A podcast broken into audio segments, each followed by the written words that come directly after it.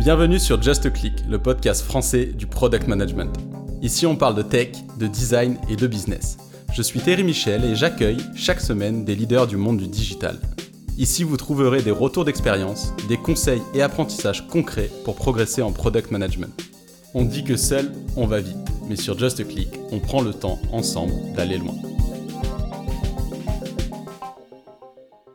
Salut Axel, euh, merci euh, d'être euh, d'être avec avec nous aujourd'hui. Donc, je te propose de te présenter et puis et puis de nous présenter aussi un peu donc l'expertise que tu as pu acquérir tout au long de tes, années de, product management et puis ce que tu fais aujourd'hui. Et, et, puis pour le teaser, donc aujourd'hui, on va parler principalement de discovery, mais au sens large et ce qui se fait aussi dans les entreprises françaises et comment on peut aider à, évangéliser ces pratiques euh, qui sont plus courantes, euh, notamment aux US, mais, euh, mais qui sont en train de prendre assez bien en Europe et en France en particulier. Ouais, avec plaisir. Ben, merci pour l'invitation déjà. tu parlais d'expertise. Je ne sais pas si on peut parler d'expertise parce que j'en parlerai, je pense, pendant cette conversation. Il y, a, il y, a, une forme d'artisanat en fait aussi dans ce qu'on fait. Donc, on est un peu des artisans. Euh, on, est toujours en train de, bah, de, construire euh, notre vision de ce métier-là euh, dans un monde qui change en permanence. La technologie change, les, façons de faire du produit changent et tout s'accélère. Donc, beaucoup de. on doit opérer dans un contexte qui est constamment en train de, de changer en face de nous. Donc, ça, c'est c'est aussi ce qui fait la, beauté de ce métier-là. Euh, mon parcours, euh, j'aime bien l'expliquer en, trois grandes étapes. Donc moi, j'ai eu euh, une première phase de, de ma trajectoire où j'ai été plutôt un builder. Donc mon rôle, c'était de construire des produits. J'ai commencé dans une startup qui s'appelle Advalo, qui est une startup qui est basée à Rennes euh, il y a un peu plus de 10 ans. Et j'étais le premier PM et le premier employé. Et mon rôle, c'était de construire cette Customer Data Platform qui avait pour but d'aider les acteurs du retail et de l'e-commerce à individualiser leurs relations avec leurs clients. Donc, euh, on parlait, euh, on parle souvent de personnalisation il y a aussi cette notion de d'individualisation, c'est-à-dire comment je fais pour euh, prendre tous les points de données que j'ai sur Terry et communiquer avec Terry comme si je le connaissais. Donc euh, il y a cette notion de, voilà comment je peux faire de la personnalisation très granulaire en fait.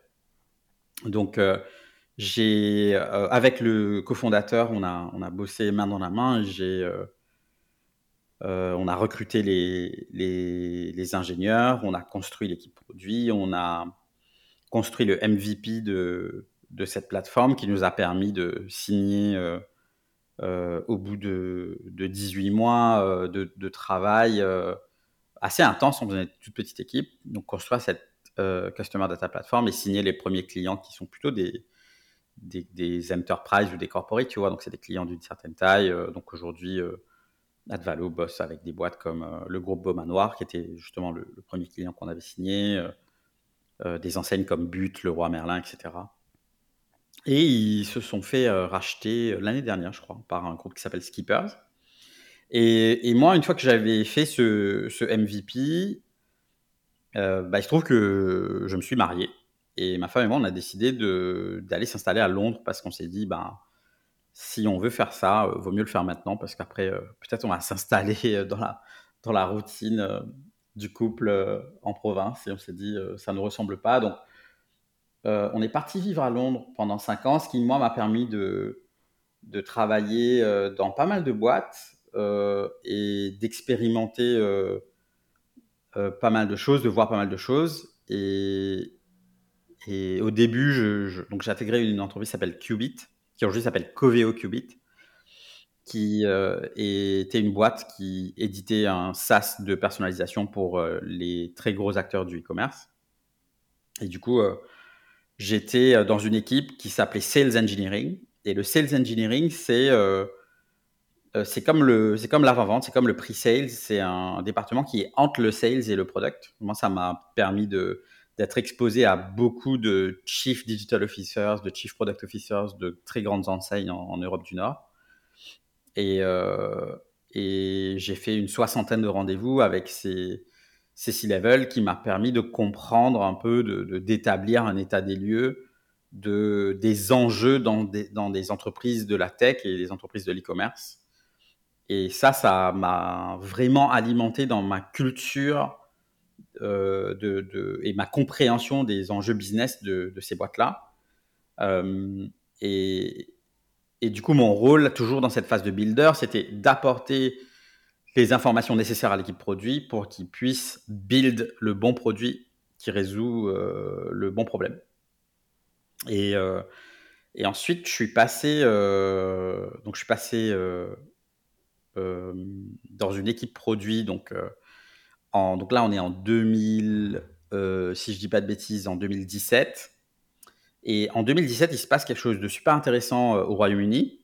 le régulateur du monde financier qui s'appelle le FCA, euh, le Financial Conduct Authority, et travaille en collaboration avec euh, euh, les banques, les startups de la fintech, etc., et le régulateur autour de la concurrence dans les marchés, disent, après un certain nombre de consultations, comprennent qu'il va falloir ouvrir un peu finalement le marché à des petits acteurs, donc des startups, pour créer euh, de la concurrence et dynamiser le marché euh, des acteurs financiers euh, au UK et puis plus largement de manière globale.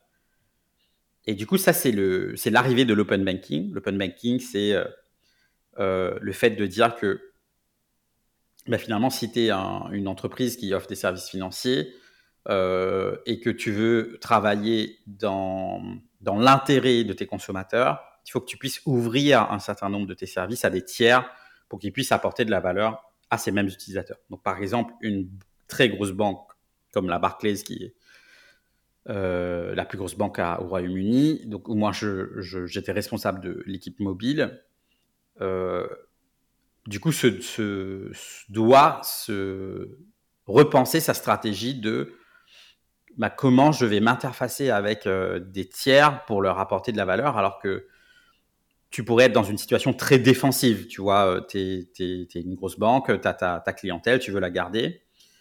Euh, et en fait, cette période de, l'open banking, elle a apporté, beaucoup d'opportunités euh, dans, dans ce, marché de la fintech.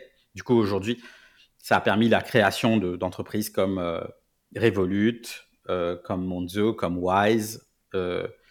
Et, s'il n'y avait pas l'open banking, ces entreprises-là, elles n'auraient pas euh, eu le succès qu'elles ont aujourd'hui. Et, du coup, cette transition, enfin, en tout cas, quand moi j'ai vu qu'il se passait euh, cette effervescence, je me suis dit, en fait, c'est intéressant ce monde, c'est un monde qui m'intéresse. Et puis, on m'avait toujours dit, si tu n'as jamais bossé en finance avant, tu ne peux pas bosser en finance. Et du coup, moi, ça m'avait un peu créé cette espèce de challenge où je me disais, euh, qu'est-ce que, que les gens racontent? Pourquoi, si tu n'as jamais bossé en finance, tu ne peux pas bosser en finance? Ça n'a aucun sens. Et je me suis dit, euh, bah, je vais, je vais essayer puis je vais bien voir comment ça se passe. Et du coup, euh, j'ai, un, j'ai un ami, Mehdi, qui bossait à la Barclays. Je discute avec lui et il me dit, écoute, on a un poste chez nous et je pense qu'il te plairait énormément. Et on est en train d'amorcer une transformation, enfin, on a amorcé une transformation digitale il y a cinq ans de ça. Et ils ont besoin de gens comme toi qui ne viennent pas de la finance justement et qui viennent de, euh, de l'e-commerce et du digital pour pouvoir euh, ben, insuffler et puis garder ce momentum qu'il y a dans, dans cette transformation et puis toujours aller chercher euh, les meilleurs objectifs, les meilleurs outcomes pour, pour nos clients qui, eux, ont soif, entre guillemets, d'une solution digitale de plus en plus poussée. et il faut savoir qu'à ce moment-là, donc je rejoins la Barclays et mon rôle, c'est je suis responsable de, de l'équipe mobile. L'équipe mobile, c'est euh, une douzaine de product managers, c'est 400 euh, développeurs. Euh, la plateforme mobile, donc Barclays Mobile Banking, c'est une application qui est utilisée par une dizaine de millions d'utilisateurs actifs mensuels. qui génère un tiers du revenu de la banque de détail. Et il y a 52 millions de connexions par semaine. Donc, tu vois, c'est, c'est, un, une plateforme où il y a beaucoup de volume, beaucoup de transactions, et tu très exposé. Et moi, quand je suis arrivé, je n'étais pas du tout équipé pour faire ce job-là. Mais bon, on m'a fait confiance. Et avec cette équipe, euh, donc on a formé, donc on a fait intervenir quelqu'un pour nous apporter euh, un peu l'excellence de l'agilité euh, plus l'excellence de la pratique produit. Et avec les leaders qu'on avait, notamment ces, ces, deux personnes qui venaient de Verizon aux États-Unis, ben, on a vraiment transformé l'expérience digitale de, du mobile banking pour, euh, pour nos clients. Et, ça s'est matérialisé par, euh, Forrester en 2018 qui a fait une étude des applications mobiles en Europe. Et euh, l'application de la Barclays a été reconnue comme la meilleure application mobile en 2018 sur le marché pour, pour toute cette, cette, partie expérience digitale, expérience mobile. Donc, ça, c'était un, un, gros achievement pour, pour l'équipe et pour moi. Et ensuite, euh, au bout d'un certain temps, euh, j'étais aussi confronté à la complexité euh, que ça représente aussi de travailler dans une boîte comme, la Barclays. Donc à l'époque, c'est, c'est 70 000 employés. le digital, c'est plus de 10 000 personnes. Et ça apporte une forme d'inertie et de complexité qui fait que ben, des fois, entre le moment où tu as une idée et que tu la valides et que tu fais ta discovery et que tu arrives à sortir quelque chose qui démontre de l'impact pour tes utilisateurs, il peut s'écouler euh, facile 9 mois à 1 an. Donc, il euh, faut, aussi se dire que c'est n'est pas forcément simple d'opérer dans, ce type d'environnement. Par contre, c'est potentiellement l'expérience qui m'a le plus appris, euh, qui m'a apporté le plus, parce que avant la Barclays, j'avais une pratique produit qui était très delivery oriented. Donc, vraiment basé sur le fait de shipper de, de la valeur, mais vraiment shipper, shipper, shipper. Et en bossant à la Barclays, j'étais exposé à un design studio où il y avait une soixantaine de personnes, donc des, des product designers, des UX designers, des service designers. C'est là que j'ai découvert le service design. Euh, et en fait, ça m'a beaucoup questionné. Et le fait de travailler avec euh, autant de designers euh, day in, day out, ça a aussi fait que ben, j'ai vachement questionné ma pratique et, en fait, à un moment, il s'est passé un truc un peu radical où je me suis dit, et, en discutant avec mon, chef de l'époque et, euh, la responsable de, notre département, que en fait, la réalité de notre pratique métier, c'est de faire de la discovery, quoi, tu vois. Donc, euh, on pourra en parler un petit peu plus en détail. Et, il y avait vraiment des, des gens très inspirants. Et ça, c'est hyper important parce que je pense qu'aujourd'hui, beaucoup de jeunes product owners, product managers ne prennent pas forcément le temps de se poser la question de de qui je vais apprendre si j'accepte ce job-là qui, qui va m'apprendre ce métier? Est-ce que, est que le, mon, mon manager direct, est-ce que c'est une personne qui m'inspire Est-ce que c'est une personne qui va pouvoir m'apporter les bases de ce métier-là? Est-ce que c'est une personne qui va pouvoir accélérer ma croissance dans, dans ce métier? Et c'est des questions super importantes parce que c'est si c'est le cas, ça peut faire gagner des années des années. Donc moi, j'ai eu la chance de, donc, de travailler avec des personnes hyper inspirantes euh, à la, à la Barclays. Et ça, c'est aussi vrai parce que certaines entreprises de certaines tailles, de par leur reach et leur impact, peuvent aussi attirer certains talents. Donc, euh, j'ai eu la chance de bosser avec euh, la responsable de mon département, une dame qui s'appelait Hilda Jenkins, qui, euh, qui aujourd'hui est directeur de l'innovation technologique chez Nike aux États-Unis. Donc, tu vois un peu le. Tu vois un, bon, un bon poids lourd, quoi. Voilà, tu vois un peu le genre de de personnes que c'est, et elle était méga inspirante. C'est une nana, avant, elle était infirmière. Donc, tu vois, euh, tu te dis, mais comment tu passes de infirmière à euh, directrice de la technologie chez Tesco au UK, qui est un des plus gros retailers, euh, responsable de tous les canaux digitaux qui sont customer facing à la Barclays, qui est la plus grande banque au Royaume-Uni, et directrice de l'innovation technologique globale chez Nike. Tu te dis, bah, c'est, cette, cette, cette femme, c'était vraiment une force de la nature, et moi j'ai beaucoup appris d'elle.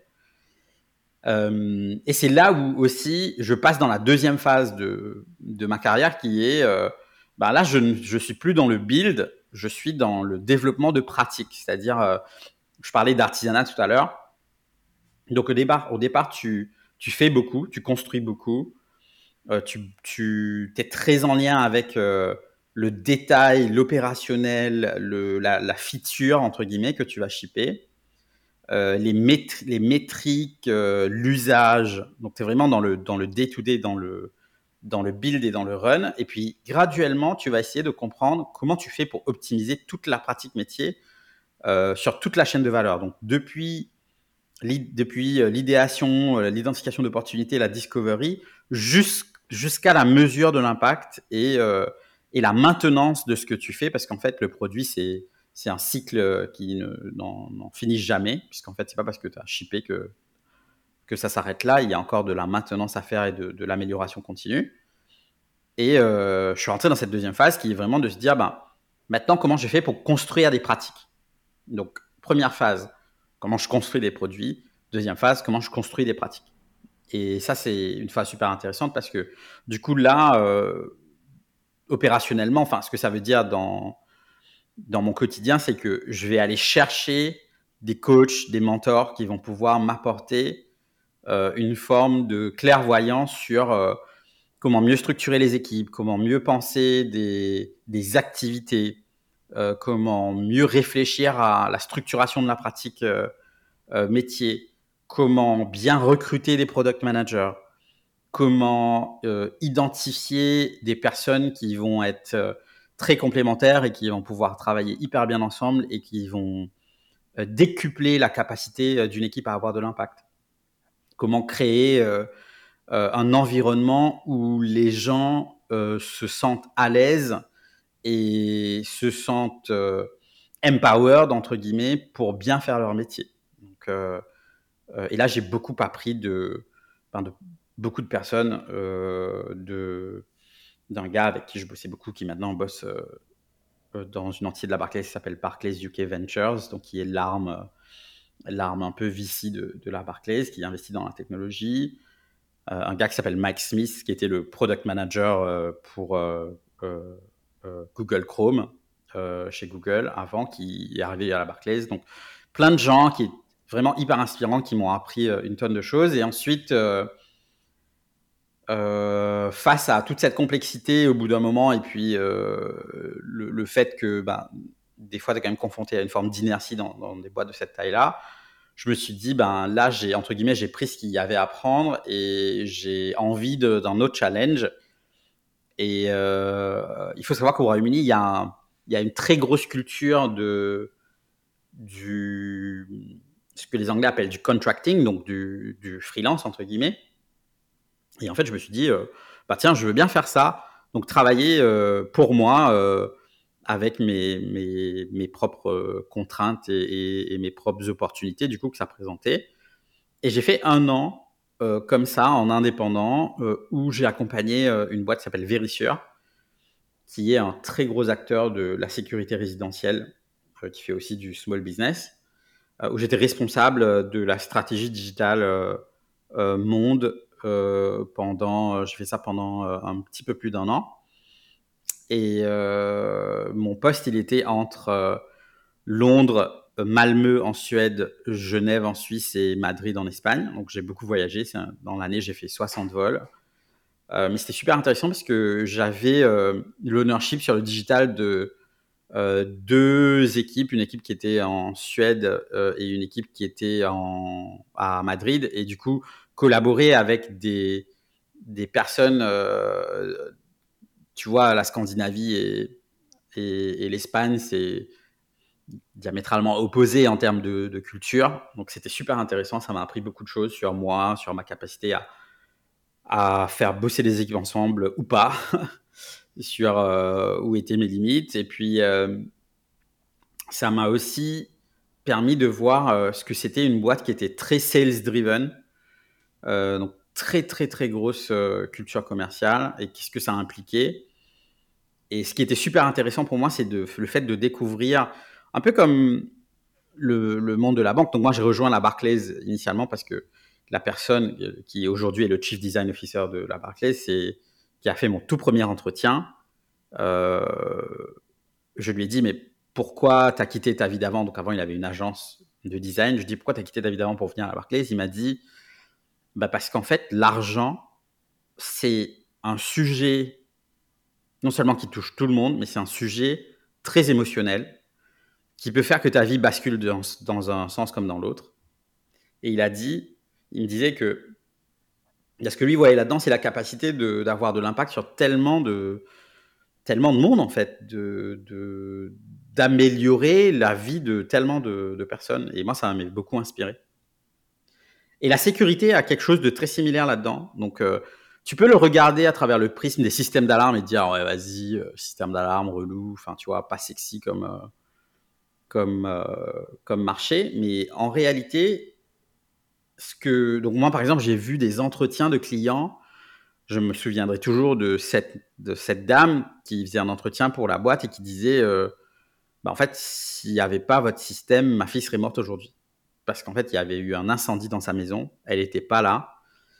Et dans le système d'alarme, il y a euh, des éléments, euh, donc des, capteurs notamment qui, captent du monoxyde de carbone. Et et en fait, elle avait reçu une notification, sa fille était, euh, était à la maison, elle avait reçu une notification pour lui dire que le détecteur de fumée s'était enclenché et elle est rentrée tout de suite et elle a pu, euh, a pu sauver sa fille, tu vois. Et en fait, c'est dans ces moments-là où tu vois que euh, cette dimension de, sérénité, de peace of mind, comme on dit, et, et de sécurité, c'est hyper émotionnel. Et dans, dans, des, dans des contextes où il y a beaucoup d'émotions, en fait, d'un point de vue euh, capacité à résoudre des problèmes ou apporter de la valeur d'un point de vue produit, il y a, il y a beaucoup plus d'opportunités. Donc, moi, cette expérience, elle m'a vraiment beaucoup appris. Et puis, euh, euh, ces 60 vols, ça a aussi fait que j'ai perdu un peu de points auprès de ma femme. C'était pas ça. Et du coup, j'ai décidé de, même pour moi, hein, c'était hyper fatigant. Donc, j'ai décidé de, trouver un job qui était plutôt basé à Londres. Et du coup, j'ai intégré un cabinet de conseil qui avait une, branche technologique qui s'appelle 11FS, qui est un des, cabinets de conseil dans la fintech qui est le plus connu euh, au UK et euh, dans le monde, euh, pour m'occuper de, de leur Banking as a Service platform où j'étais j'étais product lead. et cette expérience-là, elle m'a aussi beaucoup appris d'un point de vue gestion d'une équipe, parce que j'ai j'ai hérité d'une équipe de, entre guillemets, de, millennials. Donc moi, je suis un early millennial. Et là, je devais bosser avec des late millennials. Et je peux te dire que c'est pas simple. Donc, euh, donc juste pour la, différence, euh, early millennials, donc euh, tu as la trentaine, la trentaine tout juste passée. donc moi, j'ai, donc moi, j'ai, 30, moi, j'ai 35 ans. Yes. et, et je bossais avec ben, des gens qui avaient 25 ans. Et en fait, euh, cette génération d'écart, euh, dans, cette, dans ce, cet écart, il s'est passé beaucoup de choses. Euh, et qui fait que, d'ailleurs, un article fascinant dans Harvard Business Review autour du, fait de manager des, des c'est ce que ça représente pour notre, enfin, du coup, moi, des gens qui sont dans, les générations qui sont plus âgés, en gros, quoi. Euh, et, tous les challenges que ça présente, etc.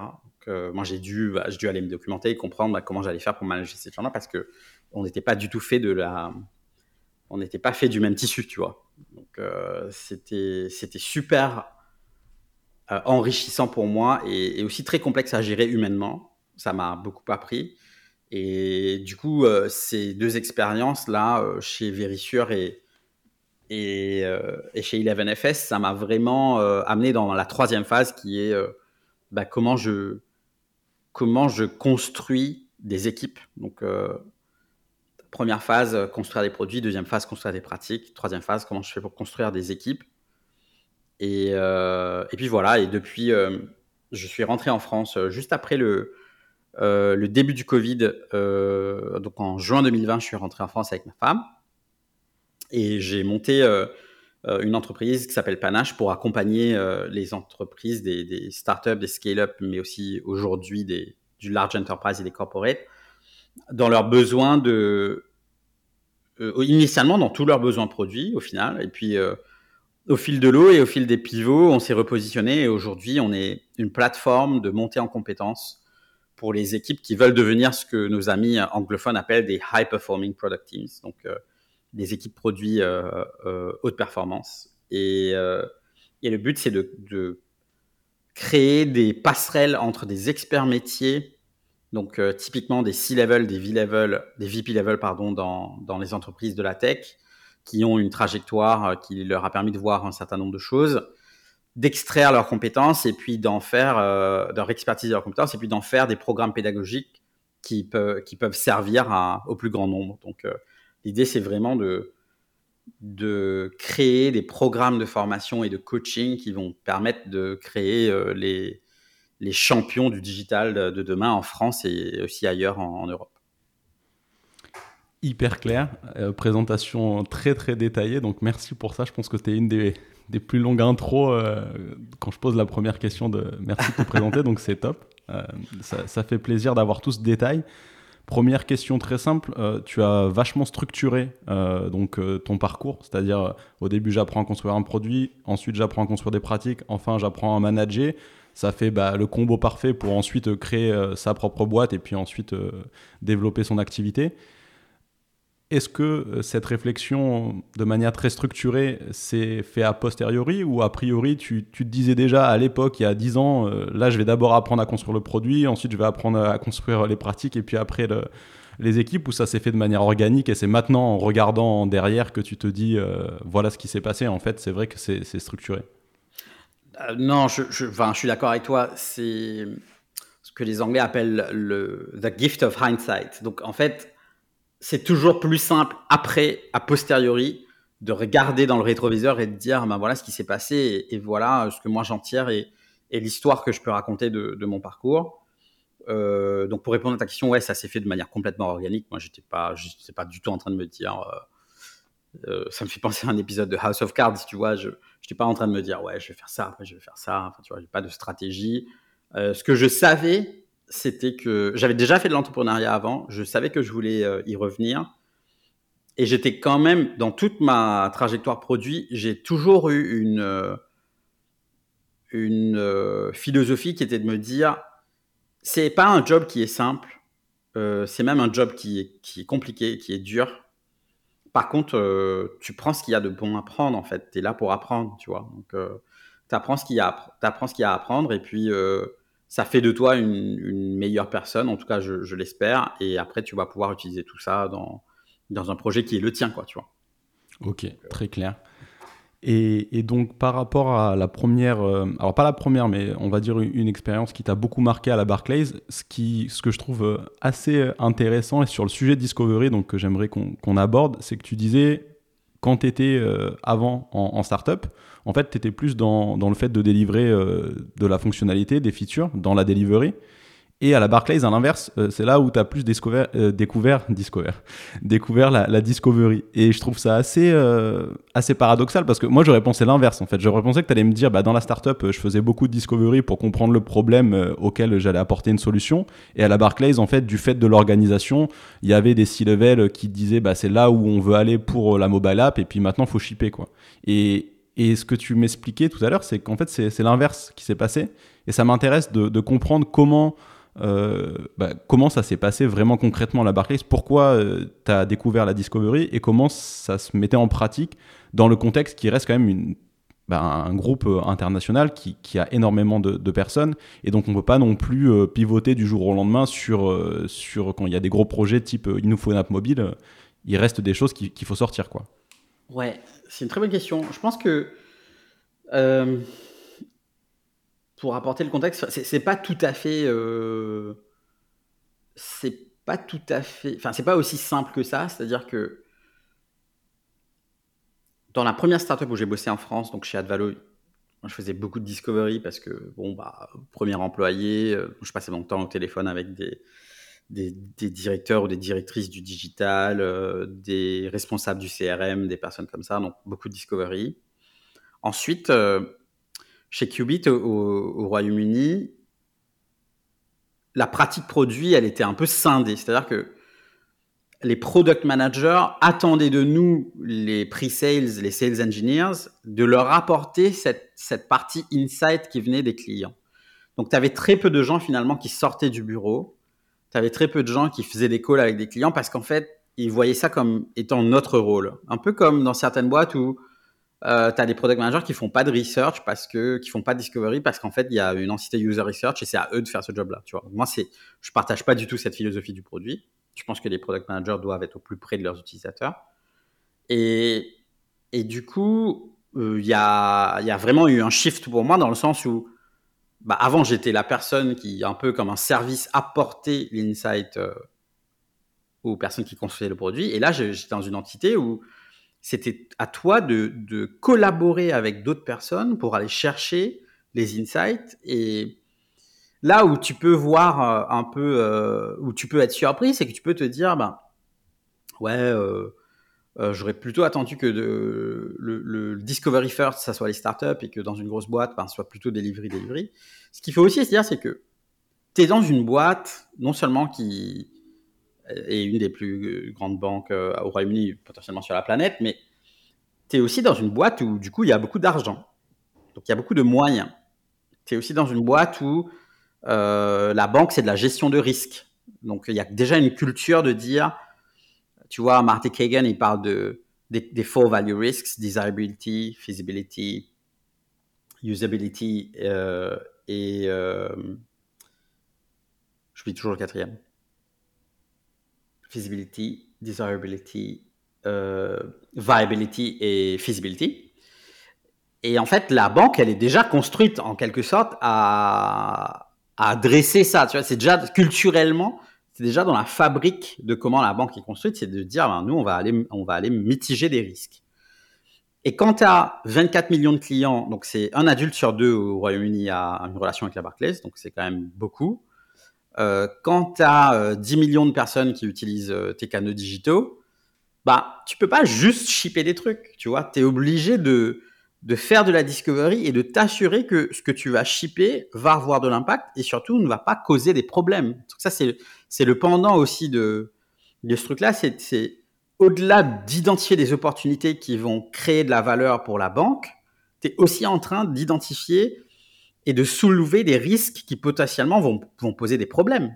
Tu vois, il y a je, je, comprends et du coup là-dessus, donc ça fait sens ce que, ce que tu dis, parce qu'effectivement, quand tu vas impacter autant d'utilisateurs, des clients qui sont déjà des clients, il faut t'assurer que ce que tu vas leur mettre dans les mains, euh, c'est pas quelque chose qui va ajouter de la friction là où avant il n'y en avait pas, alors que c'est supposé en plus euh, faire euh, une expérience encore moins frictionless, quoi, encore plus frictionless. Donc Autant ça, c'est très clair, le fait que du coup, il faut s'assurer que ce que tu vas sortir, euh, ça va, ça va être de bonne euh, qualité, et surtout que les, bah, pour, les clients, ça va répondre à, leurs besoins.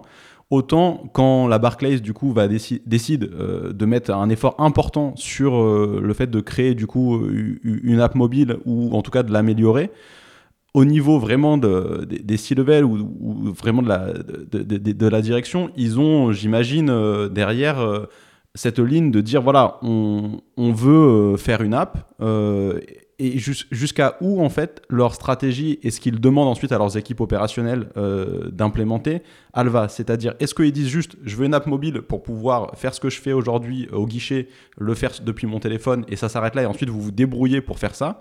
Ou est-ce que c'est un peu plus détaillé?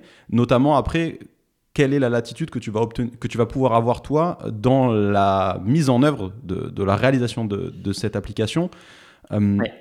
Euh, compte tenu de, potentiellement justement des, volontés d'avoir telle ou telle fonctionnalité et si toi en discovery bah, tu réalises par exemple que cette fonctionnalité elle est vraiment pas utile et, voilà c'est une très bonne question je pense que moi ce que moi je m'attendais à un peu à être dans un monde que, que tu commences à décrire. C'est un monde où on te dit, bah en fait, euh, faut faire ça parce que le concurrent il a cette fonctionnalité là et puis nous on en a besoin aussi. Mais ça n'a pas du tout été le cas. Et ça, je, je pense que c'est c'est, ça a été vraiment une école du produit pour moi dans le sens où il y avait vraiment du best practice product management, tu vois. Moi, j'avais des, des conversations quotidiennes avec mon N plus 3, qui est, qui aujourd'hui est, le Chief Digital euh, Officer euh, à la Barclays. Et, et en fait, on était dans des réunions où des fois il y avait des product managers, moi j'en ai fait partie, hein, ça m'est déjà arrivé, où on avait des idées. Et en fait, on, sortait nos idées et lui disait, mais ok, mais le client il en pense quoi? Euh, Qu'est-ce que ça va nous apporter d'un point de vue valeur dans, dans les yeux du client, aux yeux du client, tu vois? Et en fait, moi ça m'avait toujours choqué, agréable, j'étais agréablement surpris, je vais pas le cacher, mais des fois tu es un peu, tu vois, tu es là et tu te dis, euh, waouh euh, cette personne-là, elle est en train de me ramener à bah pourquoi, enfin, ok, tu as une idée, génial, mais pourquoi tu penses qu'il faut faire ça? Qu'est-ce que ça va apporter au client? Et ce qui est intéressant dans cette philosophie-là, c'est que euh, quand tu es dans un monde où il donc faut pas oublier l'open banking arrive donc euh, beaucoup de gens qui sont sur la défensive. La Barclays elle fait un choix stratégique elle va dire bah, nous on va plutôt être sur l'offensive. C'est-à-dire que on va utiliser l'open banking comme opportunité pour aller chercher plus de valeur chez nos clients existants et aussi aller chercher des clients qui ne sont pas encore chez nous. Euh, et il y, a un historique de, l'innovation à la Barclays. Barclays, c'est l'inventeur du guichet euh, électronique. Donc ton, DAB, ton fameux distribu distributeur de billets, bah, c'est la Barclays. Euh, le, la, culture dans cette boîte fait que il y a, vraiment, et je pense que c'est très difficile à, expliquer parce que si tu y a un peu un côté de si tu étais pas, tu comprendras pas, mais ce que j'essaye de, transcrire là, c'est que dans la fibre de cette boîte, qui est tout de même une grosse banque, avec tous les problèmes que, que, que ça sous-entend, le fameux euh, legacy spaghetti, donc des systèmes archaïques qui datent de, des années 90, euh, dont les ingénieurs initiaux euh, euh, sont soit à la retraite ou soit ne sont plus là aujourd'hui. des mainframes, enfin, tu vois, beaucoup d'architecture de, obsolète, etc. Beaucoup d'inertie dans le fait de travailler ensemble, beaucoup de chefferie de projet. Donc, euh, tu es, dans, dans, un, dans un contexte pas simple. Par contre, toutes les conversations sont tournées autour de en quoi cette initiative sur laquelle tu es en train de bosser va apporter un impact d'un point de vue business outcome, c'est-à-dire nous, on a décidé dans la stratégie digitale cette année que les quatre piliers sur lesquels on voulait bosser, c'était ça, ça, ça et ça. Voilà les métriques qu'on va suivre. Donc il y avait déjà une très grande maturité sur la stratégie business et comment c'était en lien avec le client. Donc quand tu as ce niveau de clarté, tout ce que tu fais derrière, ben, c'est beaucoup plus simple, tu vois. Il y a beaucoup de clarté, tout le monde sait pourquoi on fait les choses tout le monde est, tout le monde est fédéré autour de, des mêmes enjeux. Ça, c'est hyper puissant.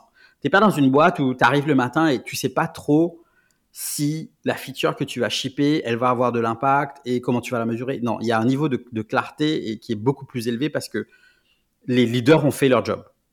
Et, donc à ce niveau-là, les piliers, c'était c'était quoi là Donc je sais pas s'il y en avait quatre. Enfin, tu as, dit voilà les quatre piliers. Euh, c'était quoi les piliers concrètement? Donc, par exemple, un des piliers, c'était euh, transférer X% des transactions euh, des canaux physiques vers des canaux digitaux. Et ça, c'est hyper, hyper intéressant parce que la banque, elle se dit, donc tu es quand même dans un, dans un, dans un climat où beaucoup de banques ferment de succursales physiques. Donc, tu peux plus trop aller faire des transactions dans les guichets. Et la Barclays, elle fait, elle dit, ben, nous, on va pas fermer. On va repenser nos espaces physiques parce que c'est quand même un, atout immobilier euh, hyper intéressant pour la banque. Et aujourd'hui, ils ont repensé euh, la moitié des succursales qui sont devenues des espaces de coworking dans lesquels il y a des cafés qui accueillent euh, toutes sortes de, de personnes avec une très grande mixité sociale. Et ils ont créé des lieux de vie. En fait, les, les, je sais pas si tu te rends compte, mais les banques sont devenues des, un peu des, lieux de vie qui sont un peu à la croisée d'un morning ou d'un WeWork et et d'une cantine euh, et euh, d'un espace, euh, d'un équipement de la ville. Tu vois ce que je veux dire? Donc c'est super intéressant comme modèle. Et au-delà de ça, ben, il y a une grande, il y a eu une très grande réflexion sur ben, comment on amène les gens à faire du digital. Donc ça, ça s'est concrétisé par des initiatives où, du coup, dans ces lieux de vie, euh, on a créé des espaces avec des bornes numériques pour que les gens qui ne faisaient pas du digital banking avant bah, se, puissent s'approprier ces outils-là avec des personnes dédiées qui leur faisaient des démonstrations, qui créaient leur compte sur les canaux digitaux, qui leur montraient comment faire un virement, euh, comment euh, scanner un chèque et faire une remise de chèque numérique. Enfin, plein de choses qu'ils venaient, qu'ils faisaient avant en parlant à un agent dans, dans leur succursale. Quoi. Donc, tu avais des piliers comme ça qui étaient très clairs et, et d'entrée de jeu, tu avais les métriques. Donc, on te disait, on sera, donc voilà les, les, quatre, les quatre choses sur lesquelles on veut se focaliser et on saura qu'on aura fait un bon job quand on aura vu que telle métrique aura bougé de tant de pourcents.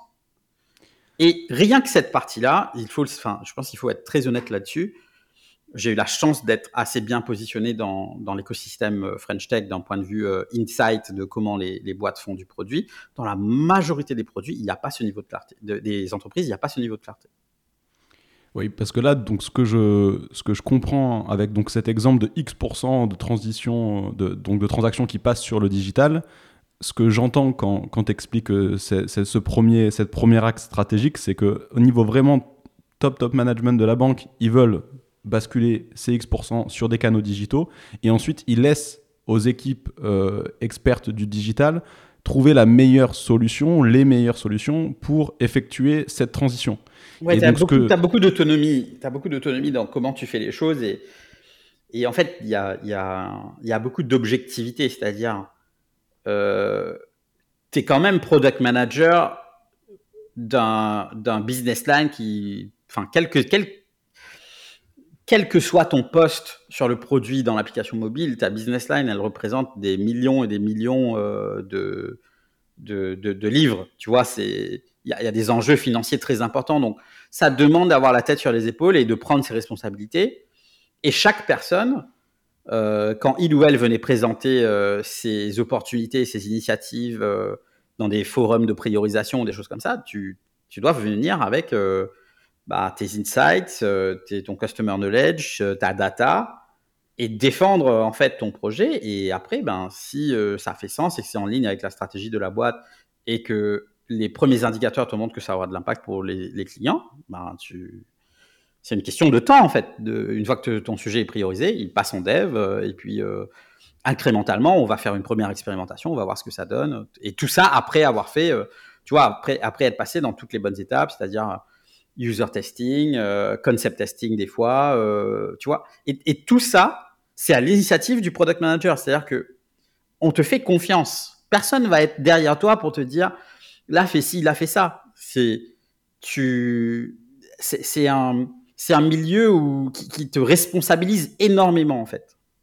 C'est ça que je trouve vraiment, vraiment intéressant sur, euh, sur, sur, ce que tu décris parce que dans la démarche Discovery, on peut avoir tendance à penser avec aussi euh, l'aspect l'aspect l'aspect startup, c'est-à-dire que comme tu as dans euh, le, bouquin d'Eric Ries, Lean Startup, où tu te mhm. dis euh, bah, il faut que, que je pivote potentiellement plusieurs fois quand je suis en train de créer mon produit digital mhm. euh, pour savoir quel est vraiment le problème auquel je veux répondre. Là, dans le cas d'une organisation type la Barclays, le problème auquel tu réponds de manière très très macro, tu le connais. C'est faut permettre aux gens de pouvoir euh, gérer, gérer leur argent. Mais derrière, euh, tu vas avoir plein de sous-problèmes et ces sous-problèmes-là, de ce que j'entends dans, dans, dans, ce que tu décris, c'est que euh, la direction de, la Barclays vous a laissé les identifier et ensuite montrer de manière factuelle euh, pourquoi il y avait tel ou tel problème que l'on pouvait euh, résoudre et surtout pourquoi la solution que vous proposiez pouvait résoudre ce problème. Et derrière, si les métriques montrent que effectivement tu peux résoudre ce problème avec telle, telle ou telle fonctionnalité, par exemple sur l'application mobile, ils vont te laisser la latitude bah, de continuer et d'avancer.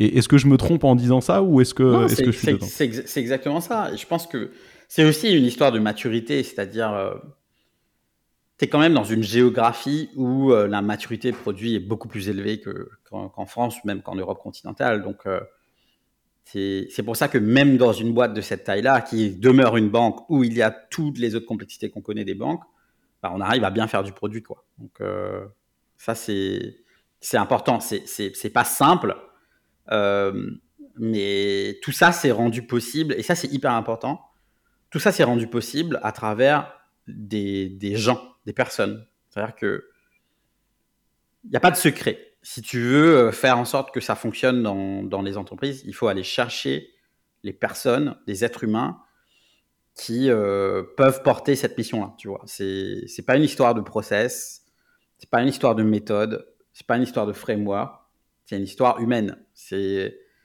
qui vont être les personnes qui vont pouvoir mener cette mission à bien, créer l'environnement nécessaire pour faire que les gens soient épanouis dans leur job et qu'ils puissent euh, avoir de l'impact.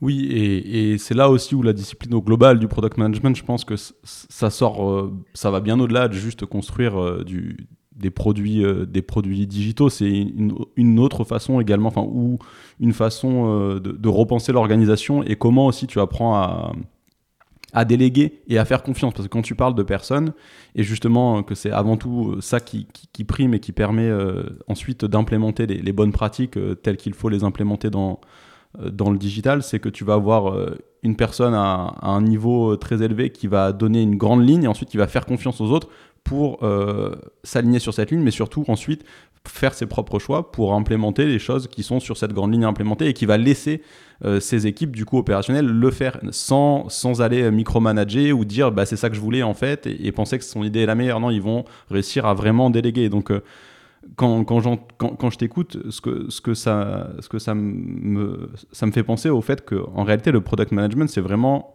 organisationnel. C'est pas juste je je, crée des produits numériques, c'est en termes d'organisation, comment je suis capable euh, de, me structurer pour euh, avoir une vision très claire mais assez générique euh, au niveau du top et savoir la déléguer et, faire confiance aux autres pour, l'implémenter.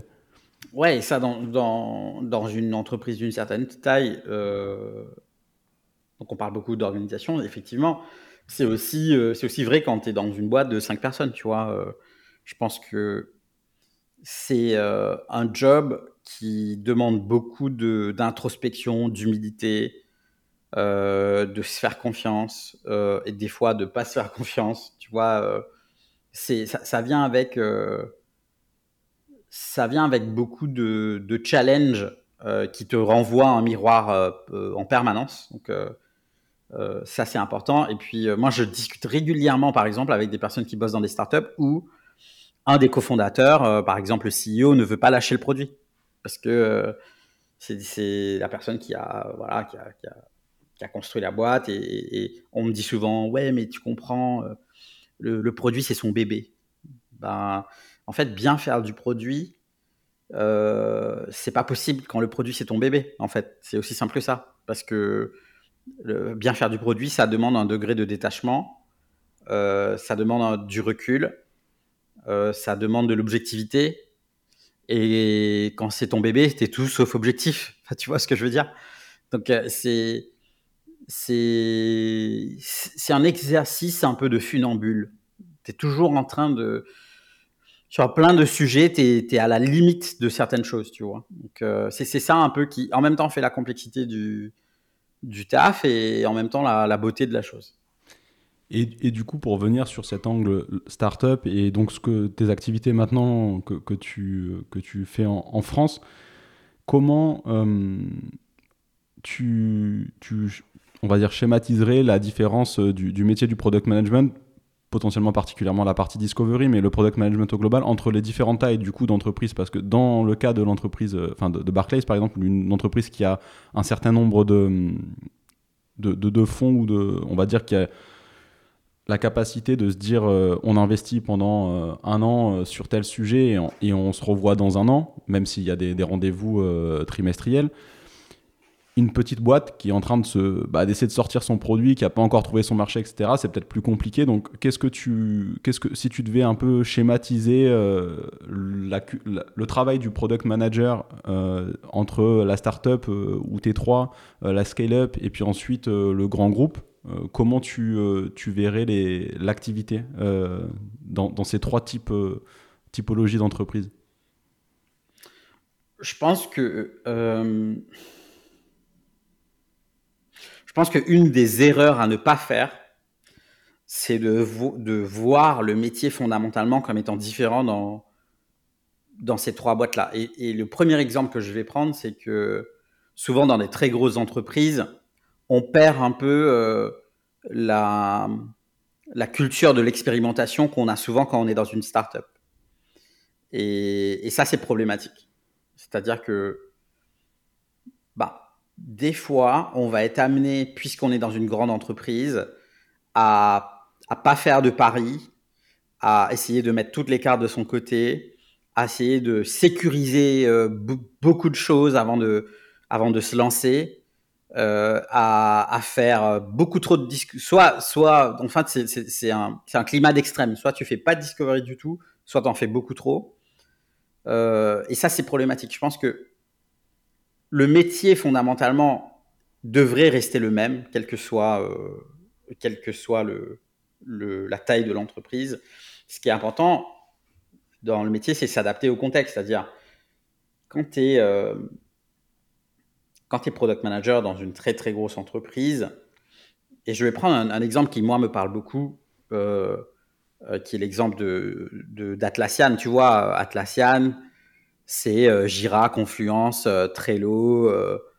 c'est, voilà, c'est, on pourra dire ce qu'on veut de, euh, de, Confluence et de Jira. Euh, enfin, moi, je j'en garde pas un très bon souvenir, mais c'est quand même une entreprise qui produit énormément de valeur, qui est dans je ne sais pas combien, il y a plus de 200 000 clients dans, le monde entier.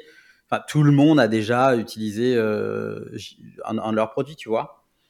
et ils ont une culture, alors même que c'est une boîte de 9, de 9000 personnes, ils ont une culture entrepreneuriale qui est hyper euh, présente. C'est-à-dire, euh, j'en parlais dans, dans un des épisodes de mon podcast avec Tanguy, qui est product manager pour euh, Jira Product Discovery chez eux, qui explique que, bah, en fait, y a, leur mantra, c'est de se dire 50% de nos projets vont échouer. C'est pas grave. Donc, rentrer dans la conversation comme ça, en se disant déjà que 50% de nos projets vont échouer et c'est pas grave. Ça crée une sécurité psychologique, ça crée de l'espace pour que les gens puissent explorer. Et ça, c'est une des, des, plus grosses différences que je vois entre des startups et, les grosses entreprises, c'est que des product managers dans des startups, soit euh, se disent euh, ouais, mais en fait, c'est évident euh, qu'il faut qu'on fasse ça parce que on est une start-up et on est un peu en retard parce qu'il y a d'autres entreprises qui sont un petit peu plus matures et regarde, eux, ils ont déjà toutes ces features-là. Et si nous, on veut être, euh, être relevant, entre guillemets, demain, il faut qu'on ait cette parité de, de fonctionnalité. Moi, j'y crois pas du tout. Je viens pas du tout de, cette culture-là, même si dans la parité de, de, fonctionnalité, il y a des choses qui, des fois, font sens. donc là, tu as des product managers qui vont dire Ouais, mais non, en fait, là, c'est un no-brainer, on va pas faire de discovery. Bah, ok, euh, c'est pas, enfin, moi, j'aurais pas forcément attaqué le, sujet comme ça. J'aurais plutôt dit, ben, déjà, faisons un cadrage, essayons de comprendre, ben, est-ce quel est notre niveau de maturité sur ce sujet, qu'est-ce qu'on sait, qu'est-ce qu'on ne sait pas, où sont nos zones, d'ombre, euh, quelles sont nos hypothèses et comment on veut les tester? Et puis, si on se rend compte qu'on a toutes les infos déjà à notre disposition, ben, peut-être qu'il ne faut pas faire de discovery. Mais je me poserai plutôt quand même la question dans ce sens-là.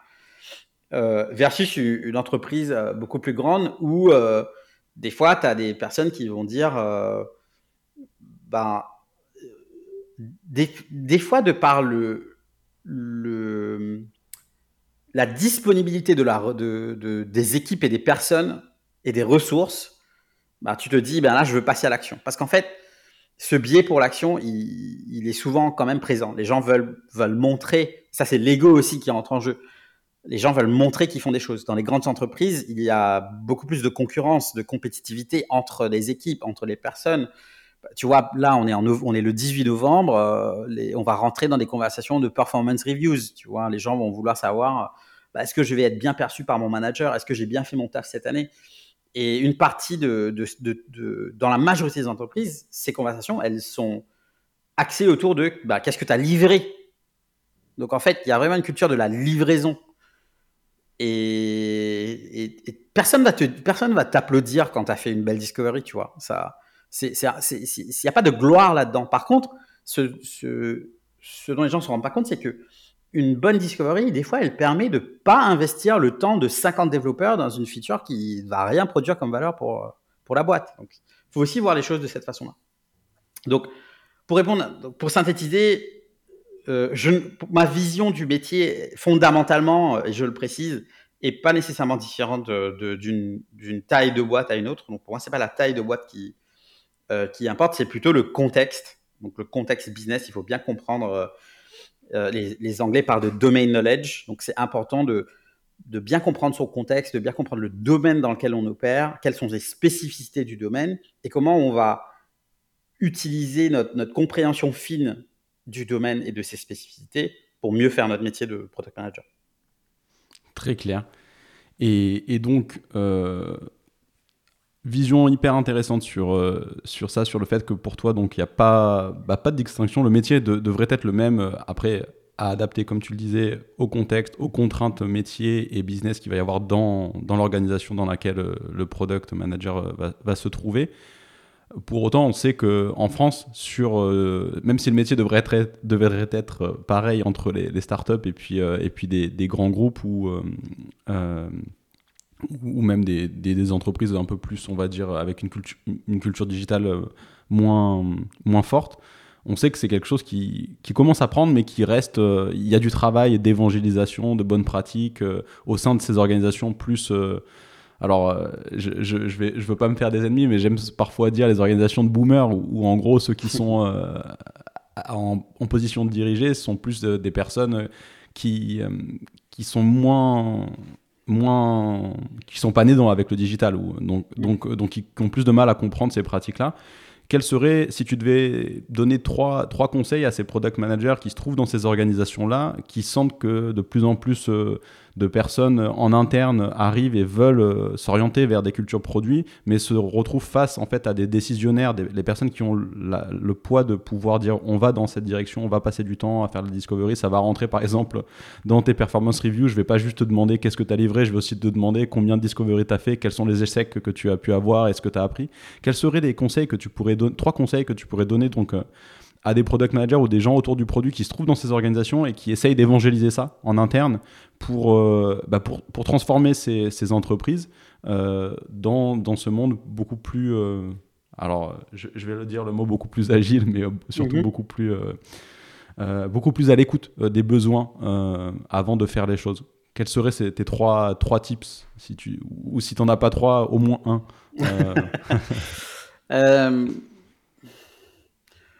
je pense qu'il faut, je pense qu'il faut à un moment prendre, prendre un peu de temps pour soi, c'est-à-dire il euh, faut se poser, parce qu'en fait on est quand même dans un monde qui nous pousse à courir partout tout le temps.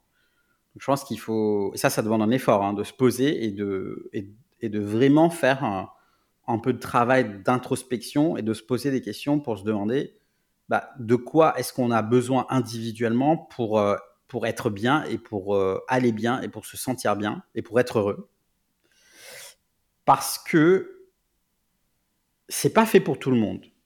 Par exemple, la transformation, c'est pas pour tout le monde. Aller bosser dans une boîte qui fait plusieurs milliers d'employés, euh, qui est, euh, comme, comme tu disais tout à l'heure, une entreprise de boomers, euh, où il va falloir changer les choses de manière radicale, c'est pas pour tout le monde. Il faut choisir ses batailles. Tu peux aussi, c'est très OK à un moment de dire, en fait, je quitte la boîte et je vais bosser dans un contexte beaucoup plus facile, entre guillemets, même si le produit, c'est jamais un métier facile. Mais il y a quand même des contextes qui sont plus simples que d'autres, tu vois. Moi, je trouve ça OK que quelqu'un dise, bah, en fait, là, j'en ai marre parce que ça fait dix ans qu'on essaye de faire la, la transfo de la boîte et ça fonctionne pas et, je prends que des murs. Et, donc, à un moment, il faut, il faut prendre ce temps et, et se poser des questions pour dire, bah, de quoi j'ai besoin pour moi euh, être bien, tu vois? C'est important de ne pas s'oublier dans cette histoire parce que je vois beaucoup de product managers qui sont dans des situations de burn-out, qui travaillent dans des entreprises avec des cultures managériales toxiques, euh, qui n'ont pas d'impact, pas parce qu'ils ne le veulent pas, mais parce qu'on on leur donne pas les moyens d'avoir de l'impact. Euh, donc, donc, mes tips, ils sont là en fait. Mes tips, c'est déjà réfléchi de euh, ne pas réfléchir en termes de, boîte. Je pense qu'il y a beaucoup de gens qui réfléchissent aujourd'hui encore en termes de boîte. Je vais aller dans cette boîte-là. parce que bah, la marque employeur, la boîte a l'air cool, les perks, les machins, les trucs. Ok, très bien. Ça, c'est une partie de l'équation. Moi, les choses qui m'importent beaucoup plus, c'est qui va être mon manager Est-ce que cette personne, elle va avoir du temps pour moi? Est-ce que cette personne, elle peut concrètement m'apporter des choses que je n'ai pas aujourd'hui? Est-ce que cette personne, elle peut être un accélérateur dans ma carrière? Est-ce que cette personne, elle va créer l'environnement dont j'ai besoin pour être épanoui dans mon rôle? Donc, c'est ça, en fait, les questions qu'il faut se poser, tu vois. C'est beaucoup plus que... Euh, beaucoup plus que et même si c'est important, la stratégie de la boîte, euh, commercialement, etc. bien évidemment, toutes ces questions sont des questions importantes, mais ces questions que je viens de citer euh, au préalable, c'est des questions où je pense que très peu de personnes se les posent aujourd'hui. Et, le challenge pour moi, il est là. Il est d'abord de comprendre dans quelle culture on s'embarque, dans quel euh, environnement on s'embarque, dans quel contexte on s'embarque, parce que, bah, au final, c'est ça qui fait que, au bout d'un moment, tu vas rester ou pas. Et encore une fois, moi je trouve ça tout à fait ok et normal que quelqu'un se dise ça c'est pas pour moi. Je pense qu'il y a besoin de euh, Shreyash Doshi euh, parle beaucoup de ça. Il, parle de, self-awareness. Je pense que ça c'est un c'est un c'est un trait que beaucoup de gens ne développent pas assez aujourd'hui. Il faut mieux se connaître soi-même. Si on n'est pas fait pour faire euh, certains jobs dans certains contextes, il faut pas y aller. C'est aussi simple que ça. Très clair. Donc, pour résumer ce conseil, euh, pour le tourner aussi au, positif, pour pas être, euh, même si c'est positif ce que tu expliques, je, le rephrase, tu me dis si je suis dedans. Pour moi, ce que, ce que tu expliques, c'est concrètement que en fonction des organisations, euh, de, un, il n'y a pas de, conseil magique pour la transformer du jour au lendemain. S'il y a une transformation voulue et qu'il y a du management derrière en position de décision qui sont là, qui, ont cette volonté de le faire et que toi, en tant que, PM ou qu'employé autour du produit, tu sens que tu vas avoir un management qui va te supporter, qui va t'apprendre des choses et où il va pouvoir y avoir cette cet échange euh, et que tu penses que c'est pour toi, euh, vas-y. Si jamais euh, toi, bah, tu penses que c'est pas pour toi, c'est pas non plus la peine d'aller essayer de d'attaquer des, batailles sur lesquelles de toute façon elles sont déjà perdues parce qu'il n'y a pas cette volonté en haut. Et avant de, de, chercher ces batailles, une des, des, premières choses à faire, et je pense que c'est aussi ça le, cœur de ton conseil, c'est toi de te poser les questions, qu'est-ce qui te fait kiffer, sur quoi tu as envie de casser la tête et ensuite trouve des entreprises et, euh, comme tu le disais aussi au début, des managers qui vont pouvoir te supporter et te faire grandir euh, dans, dans, ces sujets que, que, tu veux, que tu veux attaquer. Est-ce que je suis dedans? Ouais, c'est ça. Et, juste pour euh, ajouter un, complément, notamment en ce moment où il y a beaucoup de gens qui, qui quittent leur poste, qui sont un peu désenchantés. Euh, donc il y a le Great Resignation aux États-Unis qui, qui, euh, qui, a, qui, a, déjà commencé euh, en France et puis peut-être va se calmer là de, par la situation économique. J'ai discuté avec Bob Mwesta, qui est le, co-architecte de Jobs to be Done, qui est quelqu'un de super inspirant qui est basé aux États-Unis, qui me disait en fait la recherche d'emploi, par exemple, c'est un, job que nous, les êtres humains, on ne sait pas très bien faire. Euh, donc lui, il a, fait beaucoup de recherches sur le sujet. Il dit, euh, de manière générale, les êtres humains, dans notre recherche d'emploi, on optimise tout, sauf nous, notre bonheur. On, on optimise toutes les autres dimensions. Et il me dit, une recherche d'emploi bien faite, c'est six mois de travail eh ben, regarde autour de toi combien de gens ont cherché un job pendant, enfin, ont vraiment pris le temps de chercher leur, le, le bon job pendant six mois. Personne, personne fait ça. Et, c'est ça aussi le message que j'essaie de, de, passer, c'est que des, on est, des fois on est très court-termiste dans notre approche de, de la recherche de, du job, et des fois par des contraintes financières. Hein, je, voilà, je suis assez euh, lucide sur ce sujet. Mais en tout cas, quand on, a, quand on en a les moyens, je trouve, moi, je trouve pertinent de prendre le temps de bien choisir, en fait, où est-ce qu'on va mettre les pieds et de s'assurer que bah, culturellement euh, et, d'un point de vue environnement, contexte, ben, ça va le faire. Très clair. Et ça me permet du coup de m'amener sur, sur euh, le sujet qui est le sujet aussi vers la fin de, notre échange, qui est autour des, soft skills. et je voudrais revenir en fait, parce que donc ce que, que tu expliques aussi, c'est que le fait de se connaître, c'est donc aussi pour savoir euh, bah, quels sont le.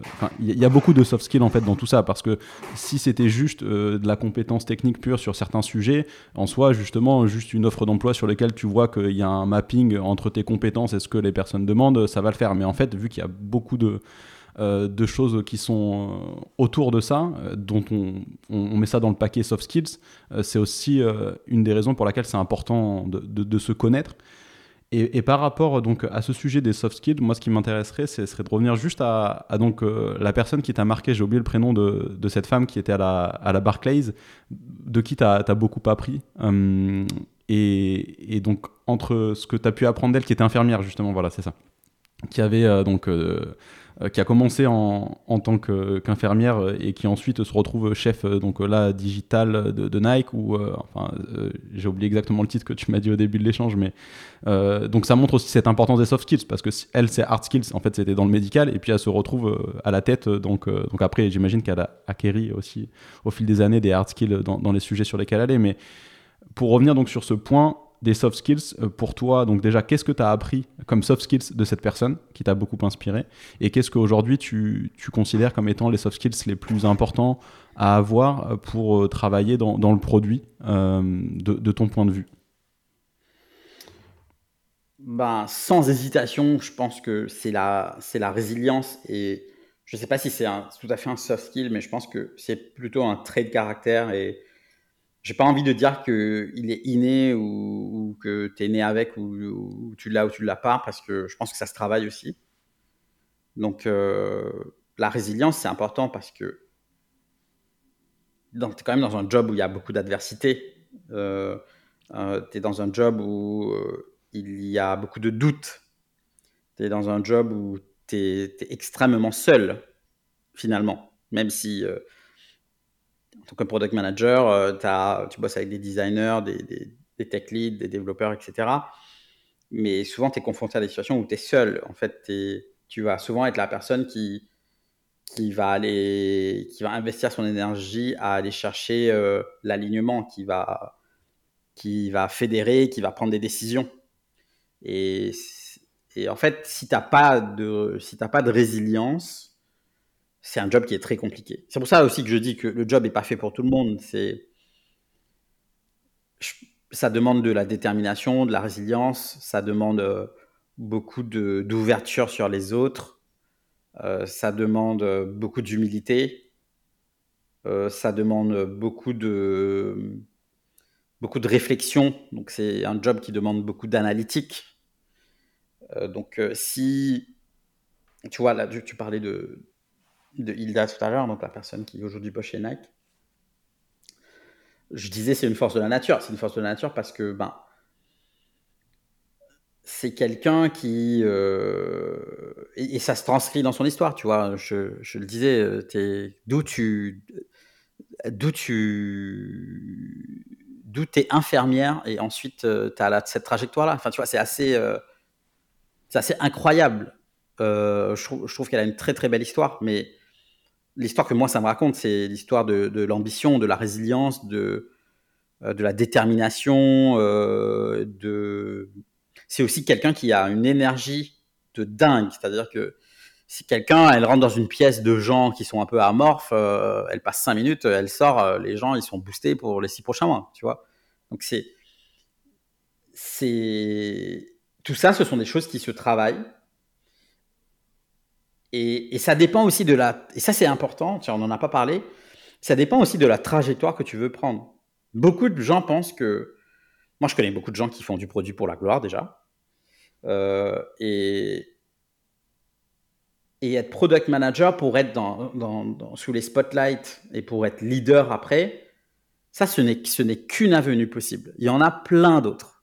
Et je pense que peu de gens explorent les autres avenues. Euh, je parlais de, Shreyash tout à l'heure, euh, qui pendant très longtemps a été Principal Product Manager. Donc, euh, Principal, ça veut dire quoi? Ça veut dire, bah, en fait, euh, tu es Product Manager de ton domaine fonctionnel ou de ta, verticale métier. tu deviens référent sur ton domaine et peut-être que tu fais pas de management.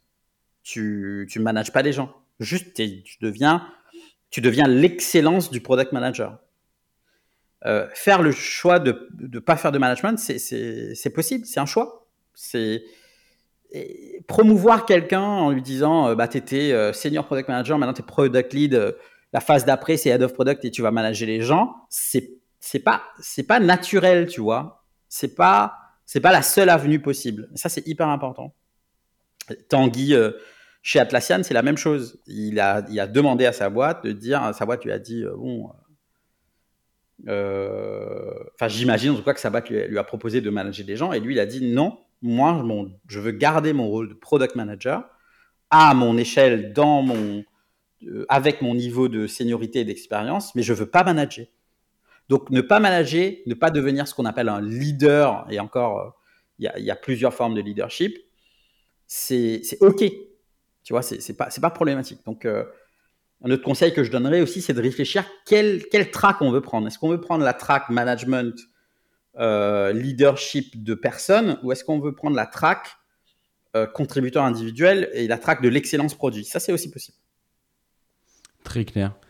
C'est un peu aussi comme on peut retrouver dans le, dans le développement. Hein. Tu vas avoir des lead dev ou aussi des experts, euh, des experts techniques sur un sujet précis. Donc, je, fais le parallèle parce que je trouve qu'il est, il est assez, assez similaire là-dessus. Euh, est-ce que, avant de te, demander un peu des ressources euh, et bouquins, il y aurait une question euh, que, ou un sujet que tu aurais aimé qu'on aborde que, que je t'ai pas posé? Ou un message que tu aimerais refaire passer ou que... Bah, déjà, on pourrait parler des heures et des heures. Hein. pas, pas il n'y a pas de, pas de sujet, pas de sujet qui, il y a pas les, les, sujets qui manquent.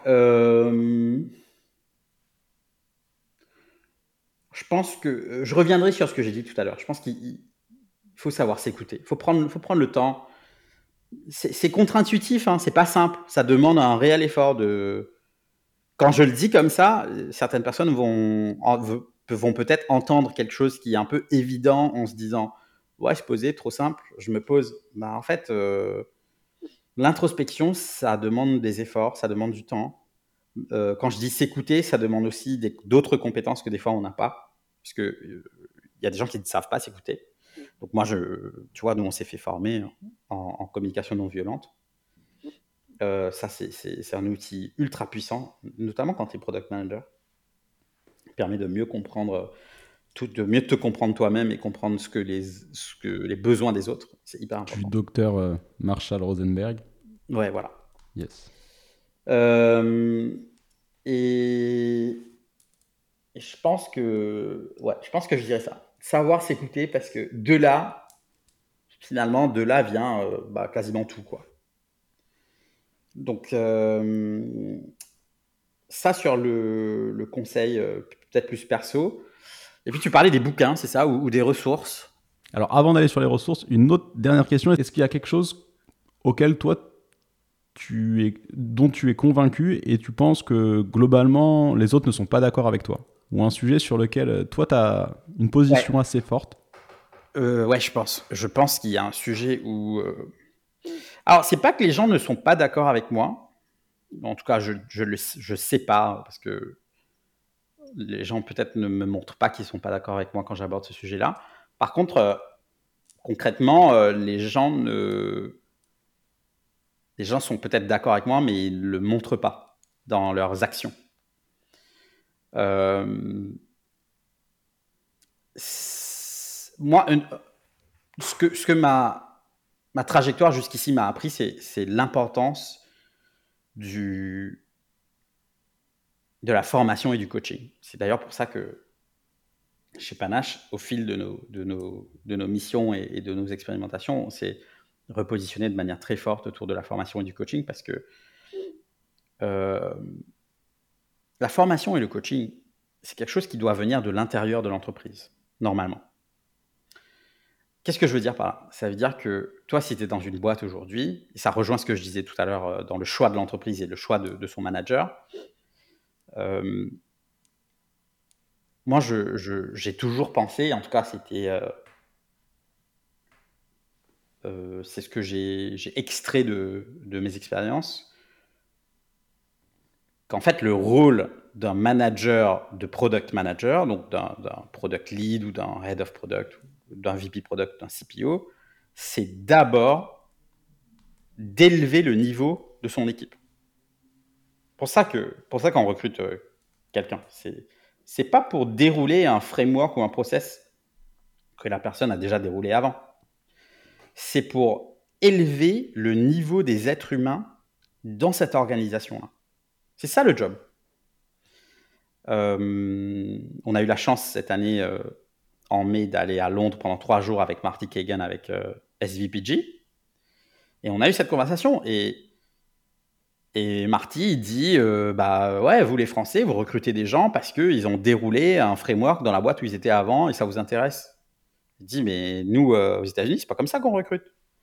Aux États-Unis, on recrute des product leaders qui sont des êtres humains exceptionnels qui vont, qui vont être des capitaines de, bateaux, qui vont pouvoir élever le niveau de la pratique métier et créer le bon environnement pour que les gens s'épanouissent dans leur rôle et deviennent des A-players. Et ça, c'est pas, on n'est pas dans le même game, tu vois. Euh, et c'est là où je pense que moi, j'ai une position assez euh, ferme et, et, forte, et potentiellement où certaines personnes ne seront pas d'accord avec moi. Par exemple, moi, je ne conçois pas que le job d'un le job d'un VP product, c'est pas de faire des slides euh, à longueur de journée sur c'est quoi la stratégie, la vision de la boîte. Pas ça le job. Le job, c'est pas d'être en meeting H24. C'est pas ça le job. Le job, c'est de passer du temps avec l'équipe pour élever l'équipe. C'est ça le job. Donc si moi, en fait, tu, tu, poses la question comme ça, mais moi, je vois les gens, quand je dis ça, très rare, enfin, c'est très rare que tu puisses ne pas être d'accord, en fait, finalement, parce que il y, a beaucoup de, bon sens là-dedans. Peut-être que le contexte de ton métier t'impose de faire la partie euh, très euh, productiviste euh, autour de, faire des PowerPoint, des machins, des trucs. Mais la réalité, c'est, c'est, le legacy, en fait. Quand tu vas quitter la boîte, qu'est-ce qui va rester? Ben, la, la qualité des gens que tu auras produits, tu vois. Très clair. Et effectivement, je pense que quand tu. je, suis, je partage totalement ton, ton, point de vue et je pense que quand tu le partages aussi, on va dire, c'est compliqué de dire, bah, je suis pas d'accord avec ce que, ce que, tu dis. Pour autant, est-ce que je l'applique? Ça, c'est autre chose et c'est aussi, c'est là, je pense, où il y a la différence. C'est là où je vois que c'est là où le bas blesse. C'est-à-dire que les gens sont d'accord avec toi, mais après, c'est pas pour autant qu'ils le font, tu vois. Très clair.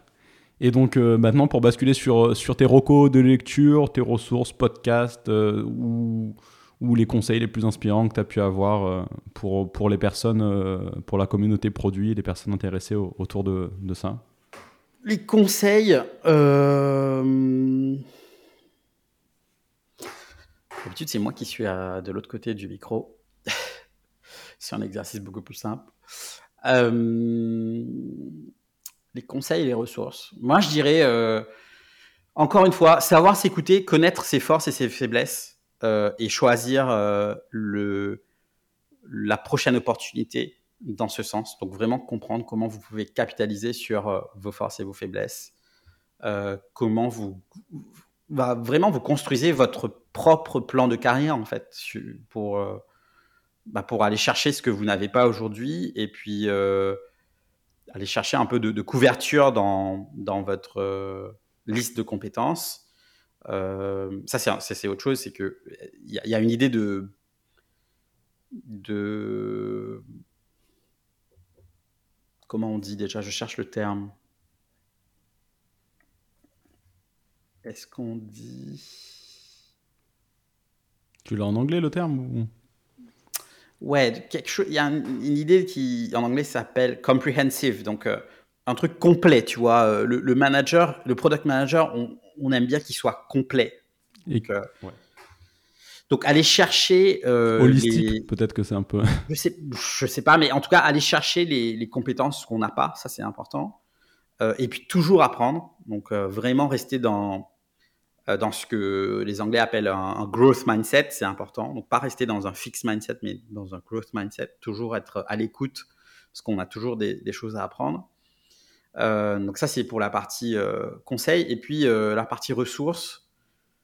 je pense qu'il y a beaucoup, beaucoup, beaucoup de choses déjà disponibles en ligne. si, on écoute tous nos, podcasts respectifs mis bout à bout, je pense que ça donne une bibliothèque qui est potentiellement aussi grande que celle qui existait à Alexandrie auparavant. Par contre, je pense que c'est aussi intéressant d'aller d'aller chercher de l'inspiration hors du métier et hors de la, de la tech. Des fois, euh, euh, ça fait du bien. Donc moi, j'ai j'ai récemment lu, je, suis très grand fan de BD euh, et de manga. J'ai récemment lu Le Monde sans fin de, de Jean-Marc Jancovici. Et ça m'a beaucoup inspiré sur la planète, le rôle qu'on joue, la place des machines euh, qu'on utilise tous les jours. Quand je dis machine, je parle de, tous les instruments qu'on utilise tous les jours et comment euh, on a créé un monde qui fait que ben, on se retrouve dans les enjeux climatiques euh, auxquels on fait face aujourd'hui. La plus belle BD que j'ai jamais lue, qui m'a beaucoup touché, c'est une BD qui s'appelle R97. Donc, pour les amateurs de, BD, euh, c'est l'histoire d'un marin qui va partir de Brest et qui va parcourir, euh, euh, bah, une partie du monde et qui va vivre des aventures assez, bah, assez, assez, exceptionnelles. donc, je vous invite à, je vous invite à lire à lire cette BD. En tout cas, moi, j'ai beaucoup, beaucoup apprécié. Euh, qu'est-ce que je peux vous dire d'autre euh, sur les ressources? Moi, j'aime beaucoup la newsletter de First Round, qui est un VC. La newsletter s'appelle First Round Review.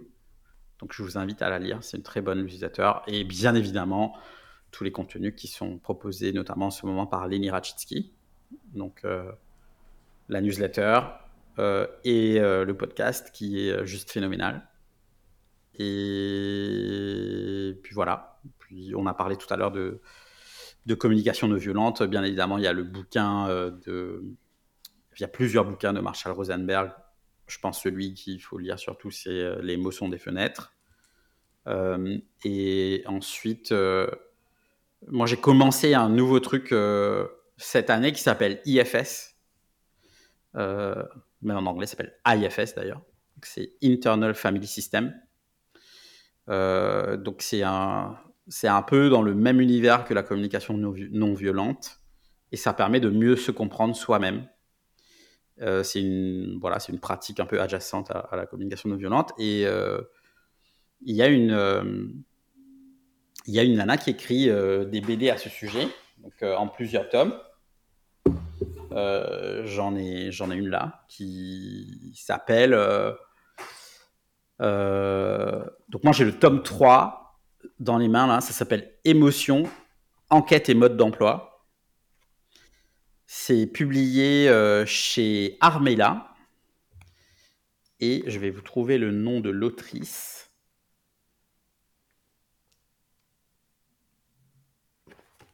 C'est marrant, mais c'est pas.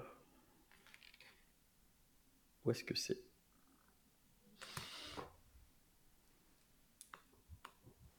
Je mettrai, euh, je mettrai dans les notes euh, de l'épisode. Ouais, je te laisse regarder. Je te laisse regarder. Je retrouve pas là. Merci euh, beaucoup en tout cas pour, pour, pour tous ces, euh, ces conseils de, de, lecture. Donc aussi une belle, euh, une belle conclusion riche en ressources. Euh, autres en plus, ça, ça, j'ai failli te tourner la question en plus en te disant euh, me cite pas Marty Kagan. tu l'as naturellement pas fait. Donc donc c'est top. je pense qu'on ressent vachement aussi un, un, des aspects que tu as dit qui est important, c'est la, la, volonté d'apprendre aussi. C'est aussi le but bah, de faire des podcasts. Je pense qu'on partage tous aussi cet, cet état d'esprit de, de, vouloir toujours progresser, ce growth mindset comme tu le disais, pour, pour pouvoir toujours apprendre plus. Et, la liste des ressources que tu m'as données comme ça, là, euh, ça, montre aussi ce, growth mindset que, que, tu peux avoir. Euh, donc, euh, bah, je te remercie beaucoup pour ton temps, Axel. Et puis, j'espère à bientôt, euh, potentiellement dans un événement produit euh, en France ou, à l'étranger euh, pour se rencontrer en, physique. Avec plaisir. Et bonne continuation. Bravo pour tout ce que tu fais avec ton podcast. Super, merci. Ça y est, l'épisode est terminé. Si celui-ci vous a plu, vous pouvez me soutenir en laissant une note et un commentaire sur votre plateforme d'écoute préférée. Aussi, n'oubliez pas de vous abonner à l'émission pour être sûr de ne rien manquer. À très bientôt sur Just Click, le podcast français du product management.